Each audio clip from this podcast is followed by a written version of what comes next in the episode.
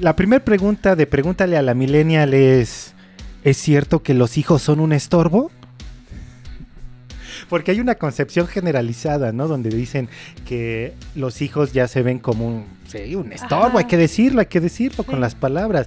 Es eh, algo ahí que no necesito yo cuidar, ¿para qué? Si bien es cierto que no, o sea, definitivamente no son un estorbo, No son entonces. no son un estorbo, pero dijiste algo muy cierto, no son necesarios. Y en mi generación apenas lo estamos viendo, ¿no? Porque sí creo que antes tu realización como persona y perdón, pues sí era, pues lo ves con mi mamá, ¿no? O sea, lo ves con gente de una generación anterior. El ideal era tener a tu familia, tener a tus hijos, criarlos, educarlos, o sea, yo tengo un papá que dice que si que tu realización como mujer se basa en tener hijos. Entonces, y entiendo que mi papá pues, es una persona de una generación anterior y que también tiene otras ideas, ¿no? Entonces, sí siento que existía mucho este pensamiento. Ya no es así. O sea, ya yo ya me puedo realizar como mujer a partir de otras cosas, de una profesión, de si quiero de viajar, si quiero de tener 40 gatos, o sea, no es forzosa la realización a partir de los hijos. Y eso es algo que está cambiando, porque al final tiene mucho que ver la sociedad en ella, ¿no? O sea, no es lo mismo que yo me presente hoy con mis amigas y que ninguna tenga hijas a que mi mamá lo hiciera en su momento, ¿no? Siempre era como, ¿y para cuándo los hijos? Y ya, y ya te vas a quedar soltera y no sé qué. Entonces, siento que los tiempos en ese sentido han cambiado, entonces nos, nos hemos relajado y ya no es algo que busquemos como absolutamente necesario. Creo que si tienes hijos, pues está bien, o sea, tampoco te voy a decir como, no, guácala, son un estorbo, o sea, no, creo que está bien y cada quien puede decidir y cada quien puede hacer lo que quiera con su dinero, ¿no? Ajá, ese es otro Ajá. pensamiento millennial. To- todos, eh, todos tenemos derecho a pensar como queramos y todos nos podemos respetar, ¿no? Exacto, Ese es eh, como la donde sostienen a los millennials, ¿no? Ese es, esa es la frase, el enunciado que está hasta abajo y que va cargando a todos los millennials. Pero ¿no te parece algo bueno? O sea, dejar de juzgarnos y Ajá. dejar de decir como todo tiene que seguir este camino y todo tiene que ser Ajá. igual y cada uno puede pensar por sí mismo lo Ah, que claro. quiere, lo que le Ajá. conviene. Sí, claro. Entonces, en ese sentido creo que van los hijos. Si tú quieres tenerlos es muy respetable y si a ti te llena de vida ser ama de casa y tener a tus hijos, está bien.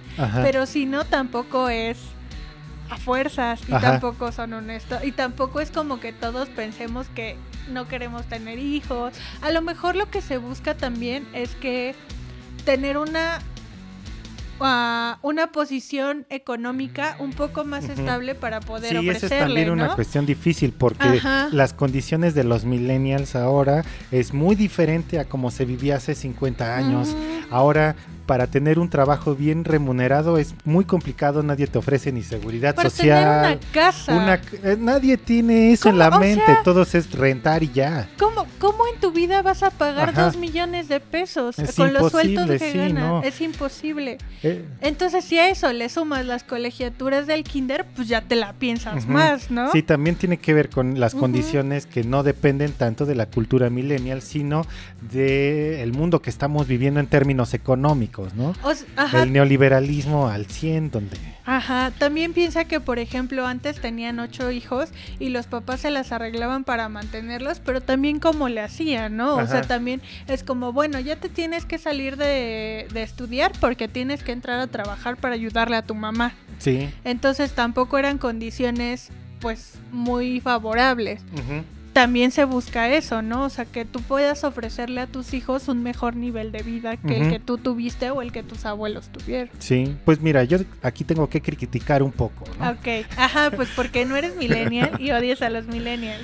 Porque eh, dice Jordan Peterson, ahora que estuvimos viéndolo, él tiene una opinión respecto al primer punto que dijiste de la realización como seres humanos que no dependen de la familia. Y él dice, eso es una tontería. Eso, yo no lo digo, yo no lo digo. No me veas así. No, no, no, no, entiendo, entiendo. Entiendo que el espíritu de Jordan Peterson en este momento te inundó Ajá. Y pues ya. Ok, lo que él dice es que para que una persona, eh, para que una persona se realice así como tú dices, a través de lo que hace, un trabajo y así, lo que haga no debe de hacerlo por dinero. Sí, porque dice, "Ma- la mayoría de la gente tiene trabajos, no tiene una carrera.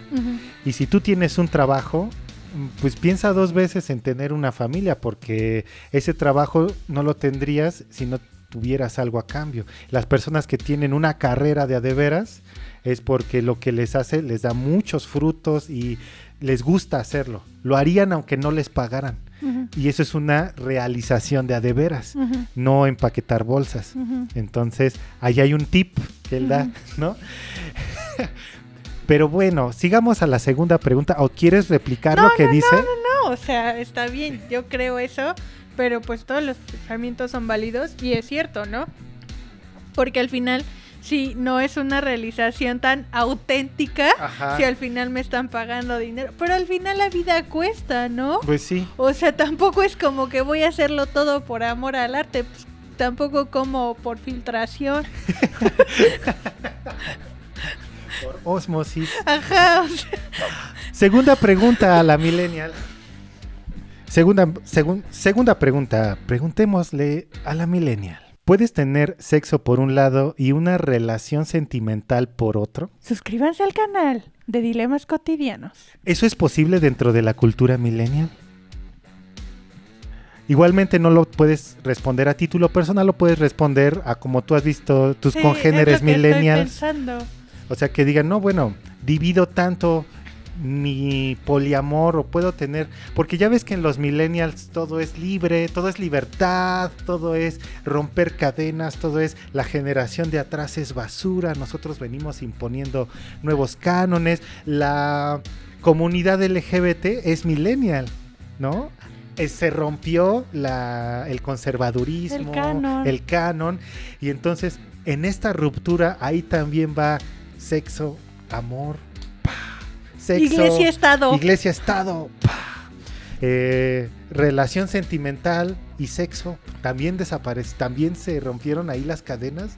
Los millennials les hicieron eso alguien- o pretenden hacer eso.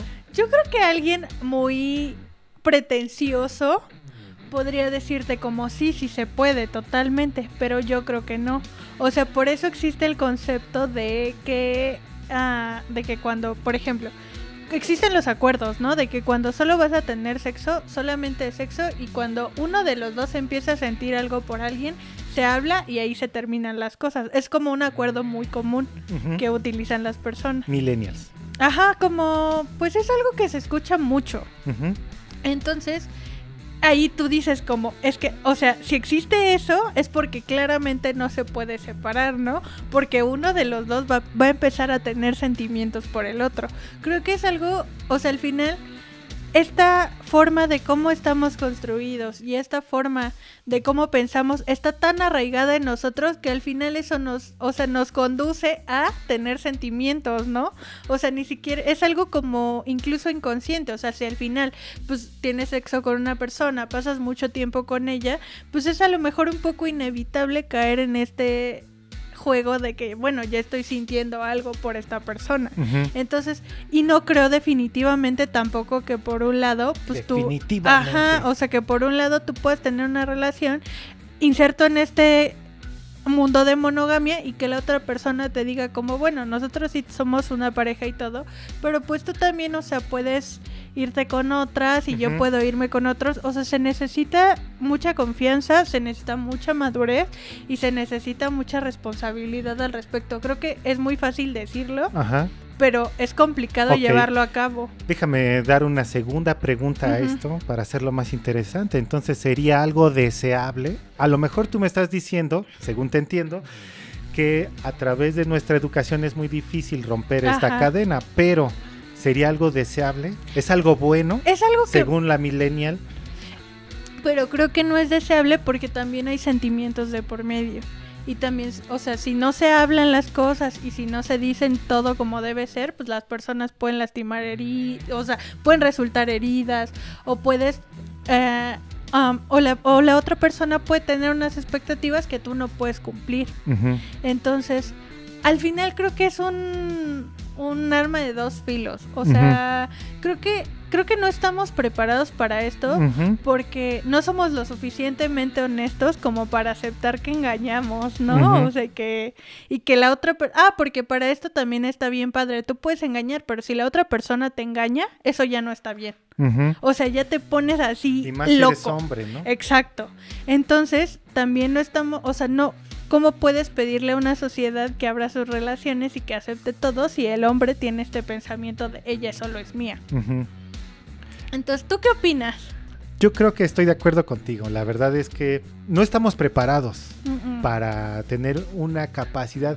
Eso, digamos que sería como una sociedad casi utópica, ¿no? Sí. Donde se lleve a cabo solamente por un pensamiento, pero así como muy racional, ¿no? Exacto, Muy- tienes que ser súper racional. Ajá. O sea, yo si tengo un instinto sexual porque soy un ente biológico, se lo voy a comunicar a mi esposa y luego mi esposa va a tener la capacidad de entenderlo y me va a aprobar y o me va a decir, no, yo ya no convivo con esta idea, vamos a separarnos y entonces eh, de manera muy cordial y civilizada nos separamos.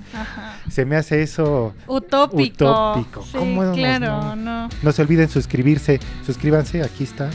Aquí. ¿Dónde lo voy a poner? Aquí. Aquí. Su cara.